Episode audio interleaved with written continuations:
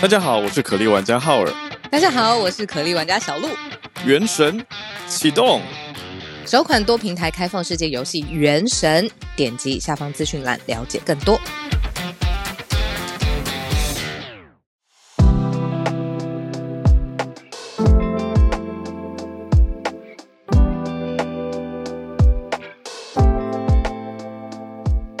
家早安，欢迎收听十一月一号星期三的全球串联早安新闻。我是浩尔，跟大家一起度过早安新闻的时间。今天早上现场直播的时候，发生很好笑的事情，就是我接错线了，所以大家听到的是我现场的环境音。哦天哪！现在回想起来，刚刚应该很好笑，因为我刚刚就是在看等一下要播的消息，而且还整理了一下 旁边，所以大家就听到生活环境音。后来才意识到，呃，因为最近上礼拜吧，在跟大家讲说我换一条线啊什么的，我的新的线跟之前的线长得不太一样，我就误以为我已经接好了。但反正现在还是照常开播。那小鹿今天身体不太舒服，所以他不在。那我们就明天吧，明天小鹿应该就可以回来。希望他今天赶快快快好。因为是那种早上一起来就觉得不舒服的状态。好，今天的社群消息是什么呢？今天社群消息来讲一下泰国新消息，就是旅游消息，免签。什么？我们之前不是才讲过吗？就是说，哎，泰国前一阵子有些事情，那就有人在讲说啊，不管怎么样，泰国开放给中共。中国旅客免签，那台湾还是要签证啊？什么什么什么？那现在最新的是泰国同时开放给印度跟台湾的旅客免签，不过还没有马上生效，很快啦。今天已经十一月一号了嘛，十一月十号下礼拜啊，下礼拜其实就生效喽。好，那下礼拜，呃，到明年的五月十号为止。所以有大半年的时间都对台湾的旅客免签，哎，跟印度也同个时期。总之就是同时对两边开放。那泰国今年是期待要到多少呢？两千八百万人次入境，到今年的十月二十九，就前几天截止是有两千两百万旅客，所以还差六百万。那看看，哎，台湾跟印度。剩下的一个多月时间，有办法 帮泰国达标吗？我不知道大家的反应如何哎、反正呢，我一收到这个消息，我就已经先传给我几个非常喜欢泰国的朋友了，他们都很开心，就觉得啊，好像很方便啊，那就是马上准备要冲了的样子。那我是还好，我不知道大家的感受如何，有人已经马上要去了吗？马上要去了吗？就是下礼拜。就开始嘞，像十一月十号就开始，还是有人最近刚办完。哦，有果然有这样的听友，他说哦，还好旅行社还没去办嘛，好，所以看看大家的状态是如何，跟感受实际上的情况是如何，那至少目前看起来，哎，就好像喜欢的大家还蛮开心的，好。那这是我们今天的社群题目，就是泰国免开放给台湾免签，还有印度，从十一月十号到五月十号之间。嗯，但昨天我一跟一个朋友讲，他就说，为什么要限制期间啊？他说，为什么要限制到五月十号啊？我就突然感觉到，如果我是泰国政府发言人，我要怎么回答记者的问题？为什么一个期间的限制呢？哦，应该我还真的讲不出来。好，总之就是有一个期间的限制，总之到明年五月十号了。好，已经有人准备要冲了，是不是？好，这是我们今天的社群题。那社群题结束，我们回归到今天的四题新闻整理哦。好，今天的四题新闻，我们有四大题目，那也有一些是美国很新很新，在刚刚起床的时候才开始进来的一些新消息，我们就一起整理在呃跟拜登有关的题目里面。好，那我们先一题一题来。嗯，先看到的是马克宏，法国总理，法国总统。好，马克宏是讲到中国的科技似乎有让法国有一些隐忧啊，担心会有一些所谓掠夺渗透的问题，所以马克宏就下令要来调查经济安全。嗯，这是我们今天第一大题。第二大题呢，则是来看到，嗯，我们讲过阿富汗现在是塔利班的统治嘛。不过阿富汗的隔壁紧邻的邻居呢，叫做巴基斯坦 （Pakistan）。Pakistan 现在有一个新的消息，算是嗯逐客令吧，可以这样讲，就是巴基斯坦现在要求没有身份、合法身份文件的移民，要在今天十一月十十月一号之前离境。那时间就已经接近了。那非常多巴基斯坦身上没有合法身份的移民呢，就是从阿富汗，你说逃过来也好，或者是移过来也好，总之要有一百七十万人要离开巴基斯坦。那这当中非常大的比例就必须要回到阿富汗，跟回到塔利班的统治之下。这是我们第二题。第三题则是中共的一个新政策。大大的影响了网络族群跟所谓网络创作者，还有你讲更直接的网红吗？或者说大网红好了，因为现在新要求一百万粉丝以上、的、一百万追踪者以上的账号，比如说包括财经领域啊、医疗领域啊、各种公共的领域，只要你追踪者超过一百万，要揭露真实姓名，就是被简称为中国网红实名制，准备要上路了。而且接下来下一波五十万粉丝的，似乎也必须要跟进。好，我们就放在第三题整理。最后一题则是美国总统拜登他签署了第一项美国第一项 AI 行政命令，在讲人工智慧的风险怎么管控。那相关的美国一些新消息，特别是跟拜登有关，还有跟议会有关的，我们也整理在第四题。好，现在就先从法国开始讲起。法国。担忧中国的科技怎么样去掠夺跟渗透，而且下令调查的角度是从经济安全开始，这是我们的第一题哦。那法国最担心的是战略性的相关产业，比如说一些嗯重要关键产业的供应链，可能会有中国的科技在其中阻挠。怎么说呢？就是中国有许多的货物都在。取代掉本来法国制造跟民间会采买的产品当中，过去有所谓法国制造就呃 Made in France 的产品呢，在一般法国国民的日常消费里面，这大概就日渐减少了。我们看到的是从大概六零年代这些制造业本来他们用自己的国货是大概八成二，可是到近年呢，大概四年前的一个统计数字是只剩三成二会使用国货。那内需下降也降了不少，八百分之八十九降到百分之七十八。那主要是由中国所取代，也不只是取代法国制造，也取代掉欧洲制造的东西。可是你说光是看这个，是只是代表说经济的数字的变化吗？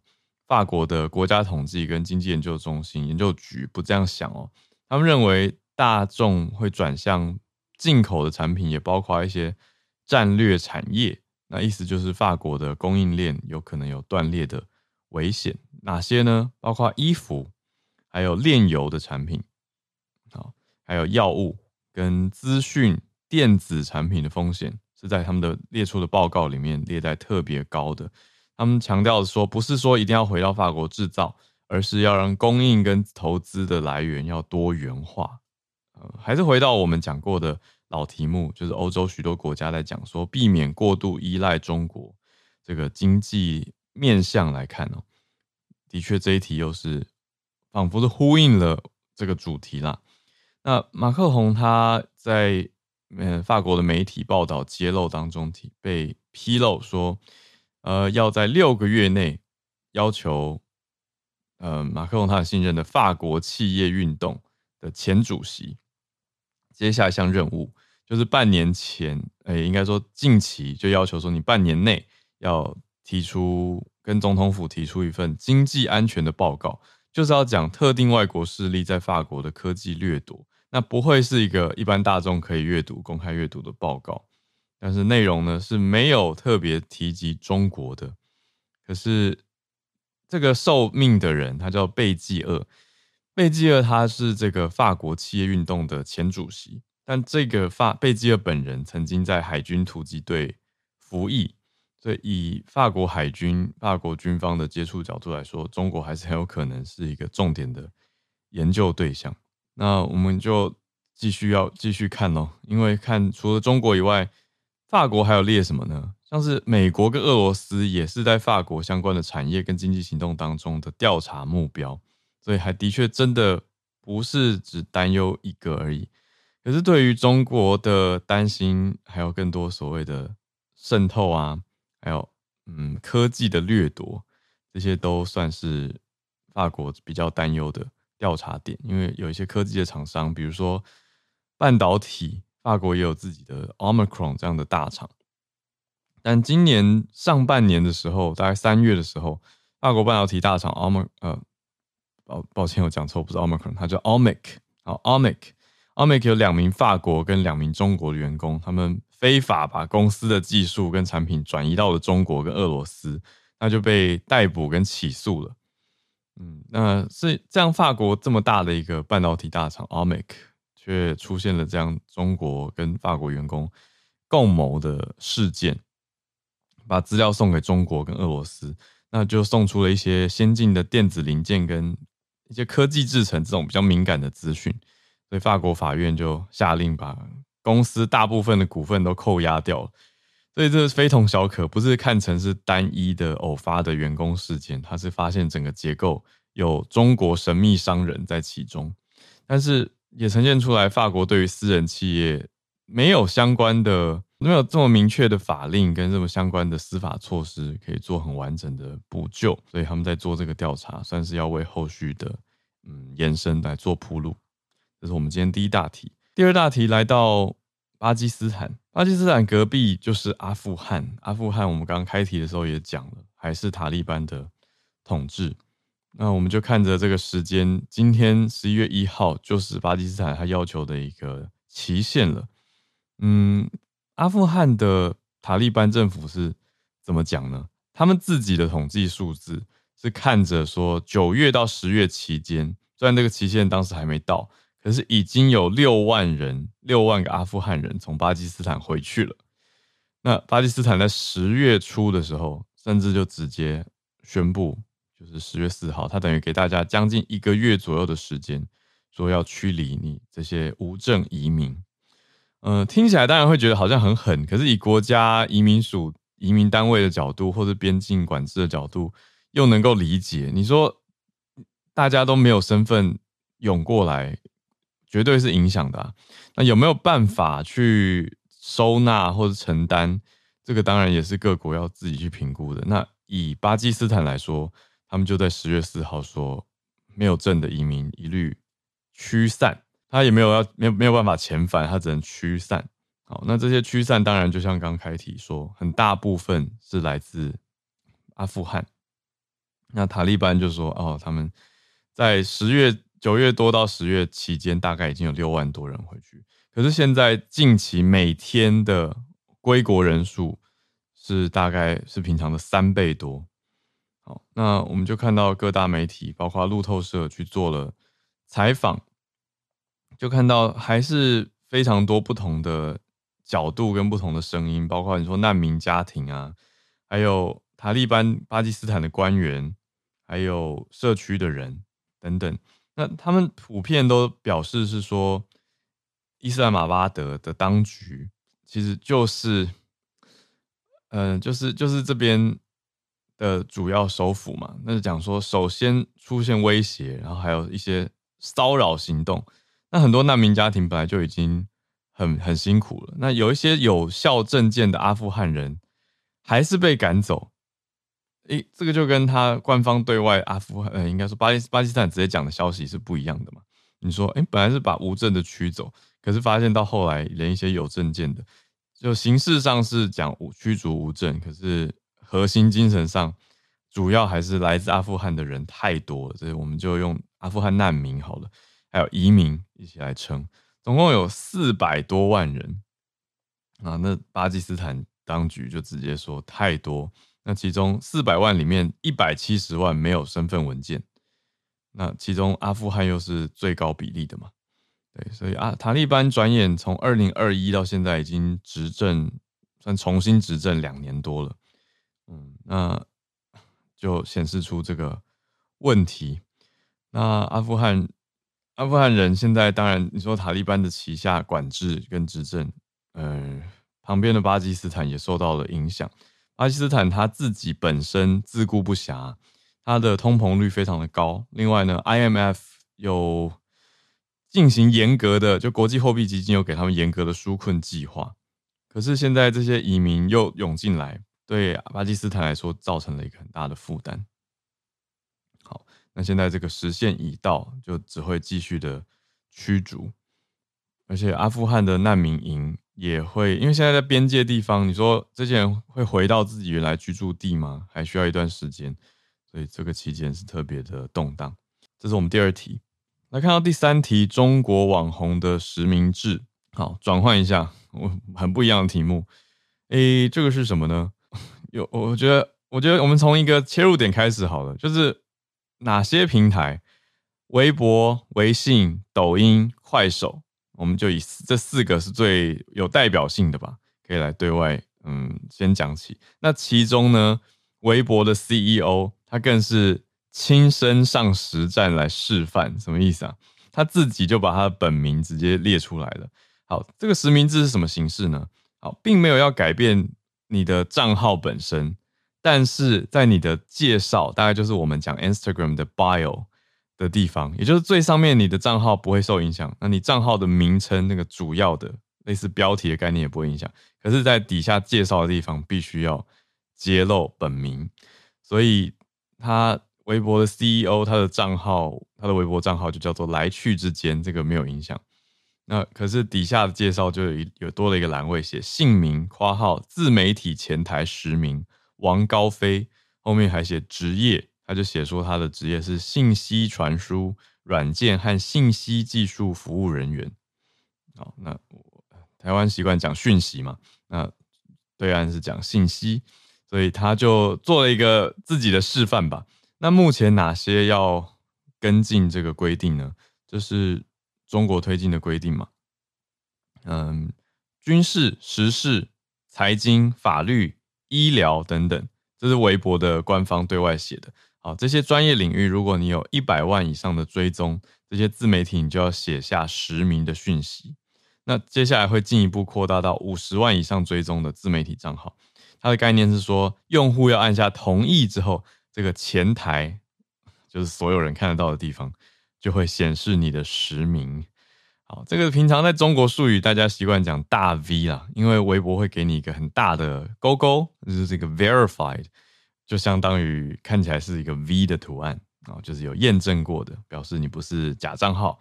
但这些大 V 呢，或是所谓的头部网红啊，头部讲是最前端的意思，那有很大的社会影响力嘛。但是现在却要推出这个实名管制，嗯，有一些人就就就在在讲说，哎，当然你说他们有没有办法实际上的直接公开讲，我想是没有办法。可是私底下的传闻跟怨声就有非常的多嘛，就觉得说啊，这个管制会会受到影响啊。那可是呢，微信它也说还是有一个选项是你可以不显示。那你不显示的话呢，会怎么样？就是你的流量跟你的收益会受到限制，就是勒紧你的喉咙，然后看你要不要就范的概念。我觉得这个这个应该已经强制性很明显了。对啊，那另外中国最大的短影音，刚讲微信，它还算是比较文字的媒体嘛。那如果讲到短影音为主的平台，最大当然不脱抖音哦。抖音是说，就是他们几乎是同步讲出来，就是要为了要维护账号的可信度啊等等，它是直接切到五十万以上的粉丝，而且你只要涉及的是时政啊、社会啊、金融、教育、医疗卫生等等，还有司法。这些单位内容，你就要揭露本名。那如果收到通知没有验证的话，呃，也会影响到他们的内容传播跟商业收益，就是如出一辙啊！就就怎么会这么像？明明是不同家写的公告，可是读起来几乎是一样，只是他抓的总量不同而已。但微信起家比较早啊，所以他们累积的这些追踪数也比较多嘛。那到了抖音就比较分散了，总是会有一种嗯。就是新兴创作者比较多的感觉，所以他们切的一个抓一百万，一个抓五十万，是不太一样的。好，那同时第二大短音平台快手写出来公告几乎如出一辙，那也是切在五十万，所以呃，不过快手会先对一百万以上的去先发。那如果是他们强调一个是你分享的是个人日常生活的账号，就不在这个前台实名的范围，就是你拍一些日常搞笑啊、日常生活小片段，就没有涉及到我们刚刚讲的那些呃比较敏感的、比较重大的领域的话，就是你唱唱跳跳没有关系。好，可是如果你讲的东西会影响到大众观感啊，一些时政啊等等，我觉得很明显的啦，就是一种言论更加严格的管制。好，这是我们今天第三个题目。第四题则是美国总统拜登他签了一项 AI 的行政命令，这算是美国第一个这种 AI artificial intelligence 的行政命令。它的副标题还写到 Safety, Security and Trust，想要特别强调的几个重点是。你说安全性、稳定性，这个 security 我姑且把它讲成稳定性哈，还有呃 trust 信任，希望大家可以有一个法规的依循，来确保这个风险的管制跟创新可以并存。那行政命令的内容主要是什么呢？讲的是说，企业在公开它这些 AI 的模型之前，它要先告知政府一个安全测试的结果。那当然，美国政府。讲出来是说，他也不是要去做很严格的管控，他说会简化流程，来能够扩充人才，所以是希望等于对民间有所交代，对企业有所呃一定程度的控管，可是又不要过度的阻碍企业的发展，啊，这样子的意思，所以算是一个政府要介入跟政府要监管的意义了。刚好我们以同一个时间来看，英国的今天。这昨天、今天、今天、明天，好，讲错，今天、明天的两天时间左右，十一月一号、二号就要召开一个全球 AI 峰会。那美国是由副总统贺锦丽去，预计由他来出席。那他也会去，当然提到，一定会提到这个新的 AI 行政命令。那这个所谓的 New Standards for AI Safety and Security，是叫做 AI 安全新准则。那主要就是你说，在做这些 AI 模型训练的开发者还没有对外发布之前，要先跟政府分享安全测试的结果。这个应该算是符合 OpenAI 的执行长 Sam Altman 他这一段期间来一直在呼吁的嘛。他不是一直就公开呼吁说，欢迎政府来管，政府应该要来管。对，那现在政府就真的实际上有所作为了。这是美国嗯算蛮大的一个会影响到科技业跟你说网络业。接下来还有软体业，接下来一段时间的行政命令，那特别哪些公司算是被这个行政命令直接算是管辖呢？包括 OpenAI 嘛，还有 Google、Microsoft 这些，我们讲过有在持续开发 AI 模型训练的，都符合。嗯，另外还有一个比较细则的是讲到说会设立一个所谓的生物合成筛选的标准，来防止 AI 被用来制造。危险的生物原料，嗯，生物合成。好，我嗯，这个我再详细确认一下，它这个生物合成的意思哦，到底讲的是不是我们讲的这种照片合成呢？好，那比较明确的是，AI 生成的内容里面可能包括声音啊、图片啊、影片啊、文字啊，将来也必须要列入浮，要有一个浮水印。就是要有一个那个 watermark，这样大家才知道说哪些东西是人类做的，哪些不是人类做的。嗯，看起来大方向是蛮好，不过实质上你好像也还蛮难用一个反追查或反追踪的技术。我意思是说，如果有人他就是没有放浮水印，然后坚持是自己做的，那你也只能用一些我们讲过的专家推定的迹象，比如说什么哪些不合理的地方模糊啊。或者是哪些地方嗯、呃、不连贯啊、断续啊，哪里运算出了问题啊，来来推断说它是 AI 合成嘛？可是随着 AI 的技术越来越好，这这些之前被大家诟病的问题，我相信也会一个一个解决。所以肉眼可辨识的 AI 问题一定呃瑕疵一定会越来越少。所以这个势必是也要后续再有更多的监管细则的东西。好，那拜登他就签了这个行政命令。可是国会还没有通过重大的科技立法，等于是说先行政命令赶快有一条可以来准则施行。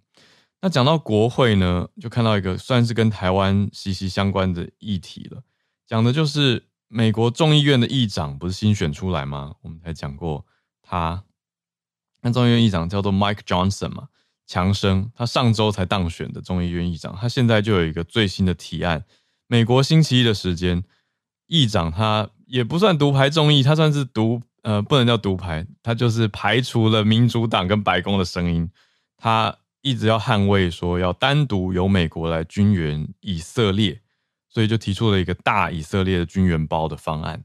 那其中就不免排除掉了对乌克兰跟对台湾的额外军援，所以民主党马上跳出来骂，就说你怎么可以弃台湾跟乌克兰不顾呢？但是当然这个提案它等于是由议长先提出，但还要等时间，要等到十一月二号，也就是在几天的时间才会实际投票。就周四的时候会送到众议院的院会来投票，嗯，不过我想他的立场踩得很明显，他是川普的好朋友，这是讲的是真的很好的朋友，就是有支持他，还有当时支持他说，哎，这个当选有问题啊，拜登当选有问题啊，等等的这个好盟友。那川普是非常支持以色列的嘛，所以有这个好盟友的角度来看，似乎不会让大家觉得太过的意外。这个让大家看了会觉得，嗯，用台湾角度看，当然会觉得，哇，这个议长，因为议长的位置很高嘛，我们不是都说美国第三人，总统、副总统，第三大就是议长啊。那 这个第三人的角色，马上直接有这位过去在国际新闻上没有这么常见，他本来在美国南方比较有知名度的 Johnson 来出任。那出任之后，马上就提出了这个。新的，他同时也要删减拜登政府的降低通膨法的预算，那把一部分的这个降低的预算移去给以色列，所以他就是想要全力在众议院推这个支持以色列，可是总是有排挤的效应。好，那接下来我看应该虽然已经抬已经搬出来讲了，这样后续再拉比的机会就比较难了。可是这一阵子一定会有很多相关的讨论跟议论的声浪。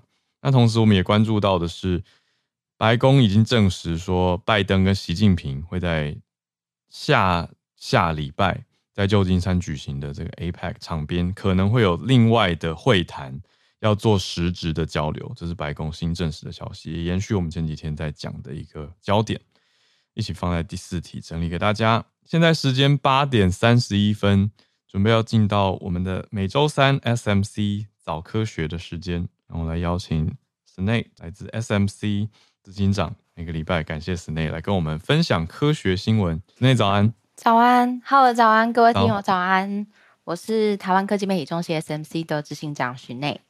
好，我今天要跟大家分享一篇，其实就在刚刚八点才就是公布的研究。好新，对，那这是两位加拿大的研究者，然后他们。我觉得他们做的研究很有趣，他们去研究所有新物种的命名这件事情。嗯，就他们不是去研究新物种，他们研究，对，他们研究这个世界上所有人发现新物种之后，不是会帮他们命名吗？对，他们就在研究命名这件事情。嗯，然后他们发现新的物种怎么被命名，跟他呃，这跟这个研这个物种呃会获得多少研究经费。可能会有关系，或是这个名字是什么，跟大众对它的关注度，然后会不会愿意保，嗯，愿意保育它，也是很有可能是有关系的。这样，所以这边讲的应该不是一些特例吧，极端特例，因为我们之前早安新闻有，我记得是趣味聊过，有一些物种被取名什么歌手的名字啊，哎、欸，对，很特殊，没有他，对，好。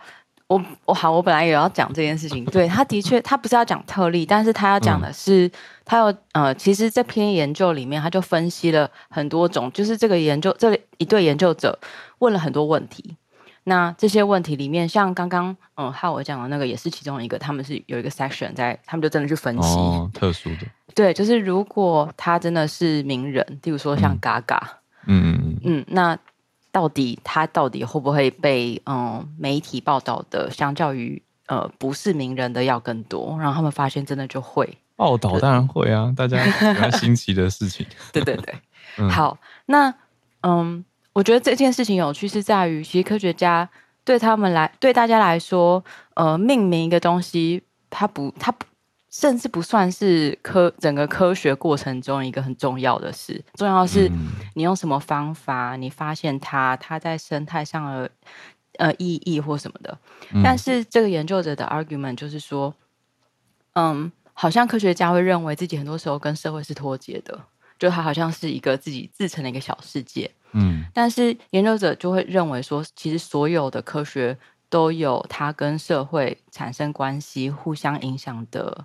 方式，那这么小，就像命名这件事情，嗯，就很有可能会对后续的科学研究产生一些影响。这样，嗯嗯，那具体有，有没有一些具体的例子？对，对嗯、具体例子像是，嗯，我也是看这个 paper 才知道，德国有好几个研究组织，他们联合起来创立了一个叫做 BioPad 的一个网站吧。这样，那 BioPad 这个。呃，组织很酷哦，它就是如果一个研究者他找到新的物种，他就可以在这个系统里面拍卖这个物种的命名权。嗯，对，就是我找到，但我不命名。那如果你想要命名的话，你就花钱，就是你赞助我，然后你来买这个命名权。那这个命名权最少至少要两千六百欧元。哦，那这个捐款呢，他就会回馈给这个研究团队。嗯，或者是他也可以说哦，我这个捐款要指明说我要去研究生物多样性，或是我这个、嗯、呃经费要拿去保育什么东西这样。嗯，对。那自从这个系统建立以来，其实就已经售出了一百九十个物种的命名权，而且总共嗯已经获得六十五万欧元的经费。哦，它底价是两千六百欧就对了，大概看起来有点像，快要九万台币。对，就是如果你要买一个命名权的话，这样，嗯，我觉得这个是蛮聪明的。然后，其实他呃开始有在做这件事情，到现在大概是二，大概有二十年了。然后这二十年其实不是只有 BioPad，还有其他的组织也尝试用这种方式来筹措研究经费。嗯，因为。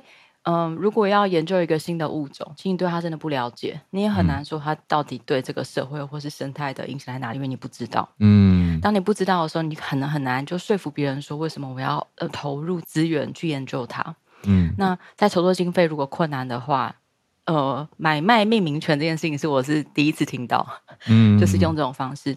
不过也有人提出一些担忧，例如说，好，假设我有一个嗯、呃、公司，这个公司呢，它就是。呃，用这些购买这些新物种的方式来做行销，那、嗯啊、这是可以的吗？就是以后，比如说以后所有在研究某一种昆虫的研究者，会不断的看到这个公司的名字。会好几只都是这个名字，一号、二号。对对对，所以嗯，或是如果是有人用这种方式来为个人赚钱，他并不是他卖这个命名权，他并不是要嗯去回去支持研究经费，而是我就很厉害，我很会发发现新物种，发现新物种，我就一直卖，然后我就个人赚钱，那这样可以吗？这样。所以其实，在这个二十年呃内，其实有蛮多的讨论。不过，以这篇研究者立场来说，虽然有这些担忧，但这二十年来并没有发生这些事情。还好，所以就是比较是一个呃伦理上的讨论这样子。嗯嗯。那但我觉得这篇研究要提到一些嗯、呃，我还例如说我还不知道的事情。嗯，嗯。我我们都知道的事情是科学命名，就科学名称。对，一个物种它有个俗名嘛，然后有个科学名俗名跟种小名。对对对，嗯、那这个科学名称呢，它大部分都是拉丁文跟希腊文。嗯，但是研究者就有一个提问，就是嗯、呃，大家都直到现在明明就已经嗯、呃，应该说这个世界上不是所有人都会希腊文，那会拉丁文的人可能又更少。对，那嗯，随着这个时间时代的演进。会不会使用拉丁文或希腊文的呃呃数量也变少？嗯，然后他们会说，在这个研究里面，就说拉丁文和希腊文是叫做古典命名的方式。嗯，那还有另外一种就是非古典，它不用拉丁文或希腊文。然后另外一种是其他，这样他就去把呃两种嗯，他就找到两大类，一个是昆虫，然后一个是蜘蛛，那他就去看。嗯嗯、呃，昆虫跟蜘蛛上面有呃使用非古典的命名方式有没有增加？用古典的有没有哦、呃、变呃就是变少这样子？其实，在他们在做这个他们这个研究的意思是在说，嗯、如果啊使用非古典的命名方式在增加，它可不可以把它当成是命名的人，他越来越意识到或是重视人类这个物种其实本身就具有多样性，嗯，就是不是所有人都应该要会拉丁文或是希腊文，嗯，每每一个国家的人都有他自己的语言，那这个国家的人发现某一个物种，他用他的。呃，国家的语言去命名它这件事情，是不是更被所有这个嗯科学界的人所接受？例如说，他们就发现，嗯，使用纽西兰原住民的语言，就是毛利语的，嗯，来命名的数量变多了。哦，某个程度也是大家越来越肯认，呃，这个呃，就越来越多人会这个语言，或是越来越多人使用这个语言。嗯，那还有一个呃很有名的例子叫奇异龙，它是一个恐龙化石。哦，那它在中国发现，嗯、所以呢，这个奇异龙的科学学名就是中文“奇异”的直接翻成英文就是 Y I Q I。哦，一期。对，这个跟我们看想就是呃想象中的那个拉丁学名啊是非常非常不一样，它就是四个呃单字这样。嗯，所以呃研究者他们后来就发现，如果他是用昆虫跟呃昆虫还有蜘蛛去做研究的话。就的确发现非古典的，嗯，虽然啦，它还是相较之下比古典的要来得少，嗯，但是使用非古典方式来命名的物种，随着呃时间也有慢慢在增加，这样，嗯，对。那他们要怎么做？嗯、就是刚刚有说去做分类嘛？对，对啊。可是这个你说又有这么多不同的命名原则，那好像很难做这个研究，要怎么去归纳？对，其实他们在讲的时候就说，他们把所有的昆虫跟螨，呃，不，昆虫跟蜘蛛两大类抓在一起，都有好几千种。嗯，然后他们就一个个去看他的学名要怎么分类，他们要找到有一个人，他可以懂不同的词源。嗯，就是他要，嗯，这篇 paper 里面就说这个人啊，他其实懂了英文、拉丁文、希腊文、德文，然后什么文、什么文、什么文，他就要慢慢去分类说，说、嗯、哦，这个学名到底是词源是哪里，然后最后把它分成是古典、非古典跟呃其他。在嗯，嗯这件就是他们还有发现另外一件事情是，有一些昆虫跟螨呐、啊，因为它都会寄生在某一些植物上面。嗯，所以很多昆虫跟螨，它们的学名呢，就会是有这个宿主，就是这个植物的名字。哦，他们就会发现，如果但是有一些人他就没有用这个植物，就他的昆虫跟螨的这个学名里面是没有这个植物的。那他们就研究者就发现，当你有把这个植物放在这个昆虫的学名里面的时候，这个植物被研究的可能性会是没有被放进去的两倍。嗯。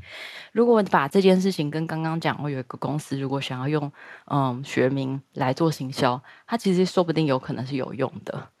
就是当你有被命名进去的时候，你被看见，或是你被意识到，呃，你你有可能会被继续研究的可能性又增加了。嗯，嗯，但我自己在看这件事情的时候，我就在想说。我虽然我不是做分类学的，嗯、但我在想说，这种跳脱传统的命名方式是不是会让人很困扰？就它有没有一些规则的嘛？对不对？嗯，对。但是现在这个规则似乎，因为说之前在拉丁学呃比较古典的方式，嗯、像拉丁学名，他就会把它真的其实那个意思是在讲在描述，嗯，这个新物种，比如说它有什么。比较不一样的特征，例如说它是不是有黑的尾巴？它的头是什么颜色？它身体比较长。对，因为种小名就是一种类似形容词的概念嘛。比如说人类是 Homo sapiens，对，那就是 sapiens 算是一个形容词。对，对啊。可是你说后面。它是一个规则，可是如果这个拿掉变 Lady Gaga，那 到底在形容什么？对，对他们真的有十十九种蕨类的科学名称里面有 Gaga，我觉得超酷。十九种，对，有十九种哦，而且就是都是蕨类这样。嗯，嗯，我自己会觉得挑战传统是，我觉得挑战传统应该要是科学里面一个很重要的特质。嗯，就是我们。得要有这种精神，他才有办法找到新的东西或推翻过去的一些理解。嗯，但那我觉得我在这篇文章里面也意识到，嗯、呃，这个研究者说，对啊，如果我们都有不同的嗯、呃、文化跟国家跟语言，那有没有可能不要用呃拉丁文或希腊文，它才反映的是在科学界的多样性。嗯，就某个程度，我也觉得这个想法很有趣，这样。嗯，但实作上，嗯，实作上到底要怎么样可以最符合所有研究者的需要？然后它又可以反映这个多样性，我觉得这个也许是科学界慢慢可以开始讨论的事情。就这篇研究是非常非常新的，然后他在这里面提出了很多问题，他都说这是我们现在知道的，但我们不知道事情其实有更多。然后他想要让大家的注意力也放在这个命名上面，就它也许不是那么小的一件事情，也许它会影响的事情是比我们想象中要多很多这样子。嗯嗯嗯。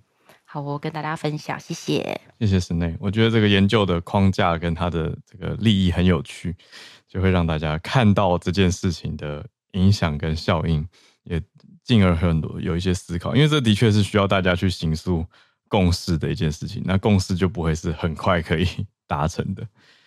有意思，谢谢 sna。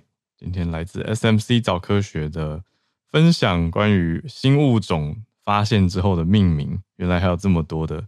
学问跟跟现代当代社会时事之间互动的关系。那接下来时间，我们就回到全球串联的时间，就欢迎所有的听友，如果有所关注的消息，可以上来跟我们分享。好，我看到 James 马上就有一些消息要跟大家整理分享吗？哦，James 的标题是新的 M3 晶片，还有 Max 的一些整理。谢谢 James，我很想听来自溪谷的连线。James 早安。早，对，没有错，就是像标题一样啊、呃。昨天应该大家都知道，就是 Apple 的这个发表会嘛。然后，嗯、呃，十月三十号，然后是在晚上五点的时候，是其实是跟平常 Apple 就是作作风不太一样，平常都是在早上的时候嘛。嗯、然后这次很有趣，应该是要跟 Halloween 要做一点点这个融合。然后它的 title 呢，它的标题是 Scary Fast，就是非常恐怖的快这样子，那也是做一个呼应。然后很多人说，就是这个 presentation 呢，其实不是呃速度是 scary fast，是这个长度是 scary fast，因为只有三十分钟，就你在笑啊，一下就结束了。对对对，嗯、然后我还是跟帮大家整理一下，就是到底发生什么事好了。就是、嗯、其实，在十月的这个发表会嘛，其实不是很多在苹果的历史里面。然后上次的时候是在二零二一年，也是在十月，然后苹果发布了 M1 的系列晶片。嗯，然后现在。两年过去了，然后这次发布的就是大家应该都知道这个 N 三的晶片。然后 N 三的晶片呢，它有说就是有很多什么原本的啊 Pro 啊 Max 啊，还有就是 MacBook Pro 啊，就是 iMac 之类的产品，大家可以去就是其他的地方去去关注一下，去看一下这些细节，甚至是官网上，我就稍微讲一下跟以前的差别好了，我觉得这比较重要啊、效能上来讲，就是有很大的进步，对。然后不只是 CPU 在 GPU 上面也有很大的进展。看起来就是用跟这个 A17 Pro，就是 iPhone 上面这个新的晶片，来用同样的一些架构，然后来做更大一点这个笔记型电脑的晶片，大约是差不多十五到二十 percent 快，就是比 N2 差不多十五到二十 percent 快，然后比 N1 呢差不多是三十到四十 percent 快，然后在 GPU 的部分又多了很多一些很有趣的科技，就是之前有说过这个光追嘛，这个这个 Ray Tracing，就是在 A17 Pro 的发表会上面九月的时候有说到，然后。加上一些 dynamic caching，还有个 mesh shading，就是跟 GPU 啊、让你可以画面更好看的一些科技。然后这种科技用了之后，它有说，虽然说速度可能只有三四 percent 呃，比比 M1 快，可是它整体上来讲，这个渲染的画图这个速度是比 M1 快。二点五倍，所以就是两百五十 percent 的意意思。反正就是说，因为这些科技呢，可以让你有更更好的一个效能，所以就是大跃进的这个一个概念。然后这些速度呢，目前看起来是不是用提升它的这个超频的这个方式来来进行？是用一个因为制程升级成三纳米之后，它可以做的比较有有有效率的方式来进行。所以说，它在同样的效能下，它。创造出的速度会更多，它的算力会会是会是更多的，代表说它比较有、嗯、比较 efficient 这样子。嗯，然后在 memory side 呢，就是在它的储存体上面来说呢，它的 unified memory 从六十四升到一一百二十八，然后这个重要性其实在普通使用者上可能没有那么多，可是，在大型语言模组上面其实很重要，因为大型非常非常大型，像是 Llama 2的语言模组，它这个最顶标的这个规格里面。它的大小其实是七十到八十呃 GB 那么大，所以说，假如你 GPU 没有那么多的呃容量的话，你没有办法可以弄来呃很容易的来使用这样子。嗯。然后通常其他使用者都会是去买比如说 NVIDIA 的晶片的话，都是要买这个 A A 六千这个晶片啊、嗯呃。你可能其他那种嗯 consumer 的什么四十四四零九零可能没有办法支持，因为他们给的这个呃记忆体不够多啊，你必须要用比较贵的。然后这个 A 六千差不多一片就要四千块钱美金，所以特别特别贵。所以说，如果你要就是不在乎这个算力，算力来说，NVIDIA 还是比较厉害。可是，在记忆体上面的话，Apple 多了一些。所以说，可能就是一个 trade off，你可能可以给这个 developer 做一个选择这样子，然后看起来最终就是它的 focus 还是在游戏方面嘛，还有就是专业的一些用途，然后价钱当然是呃相对来说更贵，然后看起来这个最原始最基础的这个 model 呢，价钱有降低一点，不过在更高阶像 Pro 和 Max 的啊，价钱都差不多。然后我觉得很有趣的就是在 presentation 里面，它一直跟 M1 还有 Intel 的这个 chip 在做比较。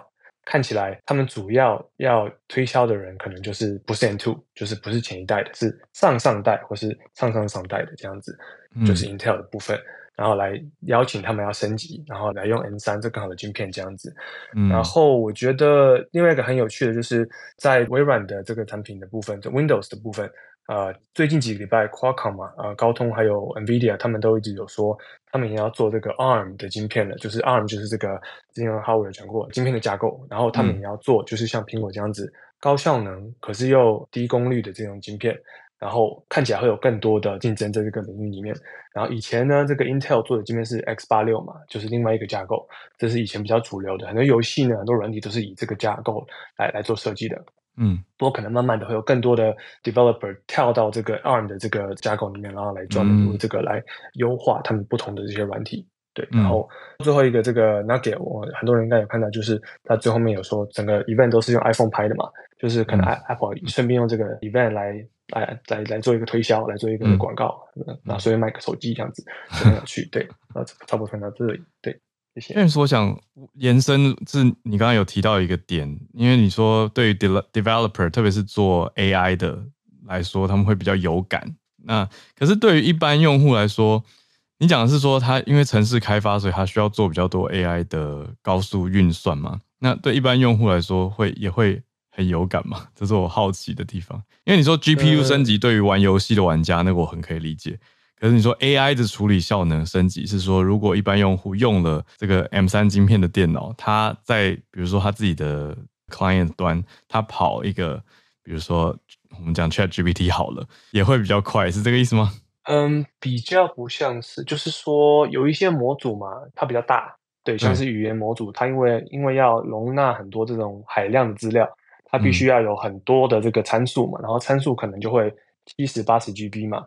然后，当你要用这些参数来做运算的时候，就是你要叫 ChatGPT 好了，写一段话的时候，它必须要用这些参数来做运算，然后就等于说把你的话灌进去，然后从那边拿出来。然后这灌进去的过程呢，通常都是在 GPU 上面运行的嘛，因为 CPU 太慢了，不适合做这样的一个事情。嗯。然后 GPU 呢，通常他们自己都有自己的这个记忆体，对，然后记忆体记忆体比较低，然后这些大型模组呢，它可能非常巨大，通常。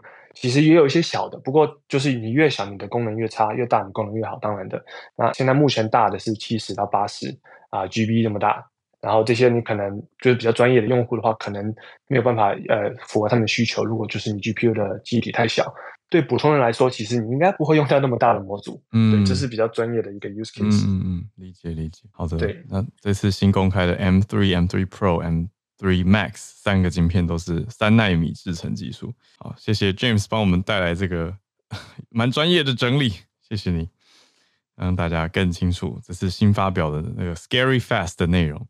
那我们最后来连线跟翠翠连线，我看翠翠诶选的怎么刚好也是生成式 AI 呢？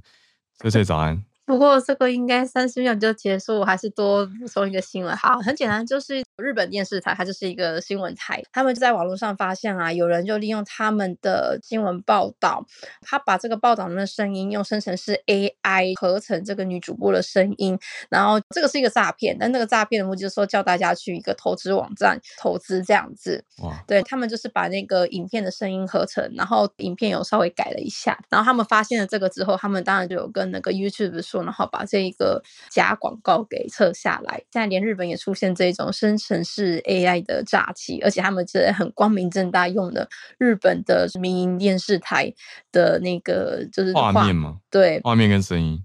是的，是的，所以是错的内容，假的内容，是错的内容。对，但是如果仔细听的话，会发现它数字的念法，还有包括它的音调是有违和感的。不过，我想一般人应该不会去注意到这个啦。嗯、所以，就是也是呼吁大家注意一下，投资诈骗，不管是哪个国家，都层出不穷这样子。好。那这个真的就是一分钟的新闻报道，所以我再补一个，因为我知道大家其实都会去搭新干线嘛。那新干线有一个叫做东海道新干线，它最主要是东京到大阪这一个区段，他们叫东海道。因为新干线的它现在是好几个民营公司在经营，怎么山阳新干线，然后东北新干线之类的。好，啊，我们今天讲这一段是东海道新干线，就是东京到大阪之间，它在昨天为止呢结束了车内贩卖，就是我们看那种小餐车会推着，然后贩卖一些。茶啊、甜点或是吃的东西，那它也是非常非常长的一个历史。那也在昨天的时候算是画下句点。那其实这件事情里面呢，最让人家津津乐道的一个是，其实在东海道新干线上有卖一个叫做新干线超级硬冰淇淋的冰淇淋，它真的是超级硬，它是硬到呢曾经上新闻，然后这几年爆红，就是它实在是太硬了，你用汤匙挖还真的挖不起来。么奇怪新闻？对对。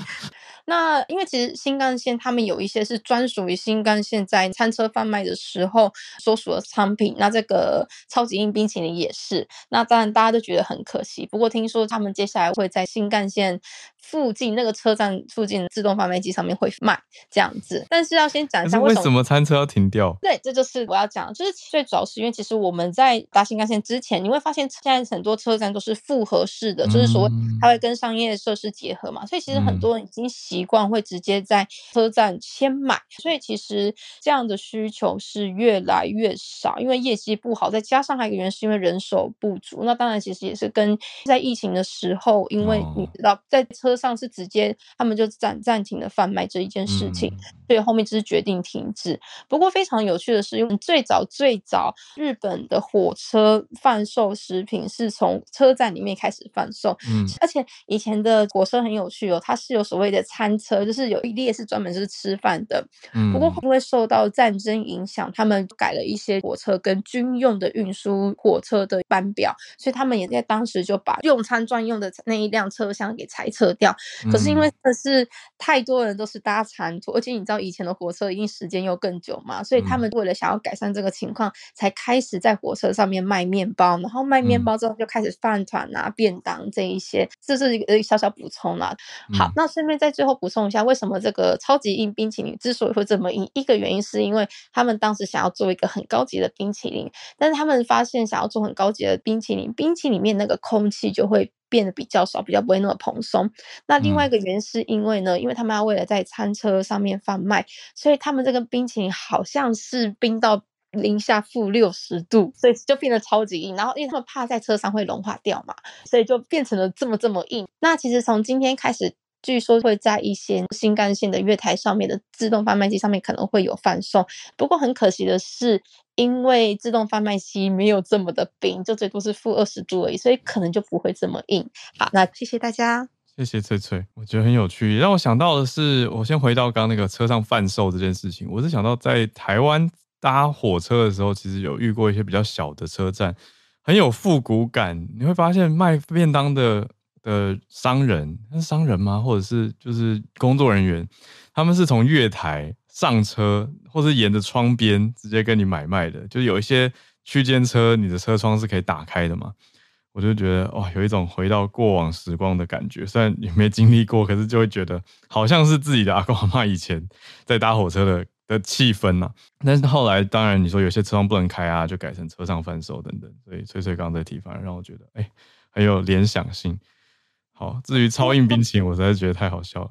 对，我靠，其实我也是刚好想到，其实像这样子车上贩卖，可能接下来会越来越少。我不知道台湾会不会啦，但是我觉得如果大家有遇到的话，可以好好观察跟珍惜，因为说不定未来这样的东西真的不就是真的都会不见了。而且因为像新干线，它现在就是车内贩售，因为没有了嘛。嗯、可是他们其实，在那个所谓的嗯商务舱，其实有提供一些餐点，所以他们接下来会变成就是用那种嗯平板，就是电脑的，哦、就就是你到网络上可以减少人力的做法。对，也许以后这种东西都会不见了，所以我觉得大家现在有机会还是稍微的珍惜，或者去试试看这样子。嗯，了解。不知道为什么我刚脑中浮现一个小时候有，但现在很少看到的角色，叫电梯小姐，大概就是这种感觉吧。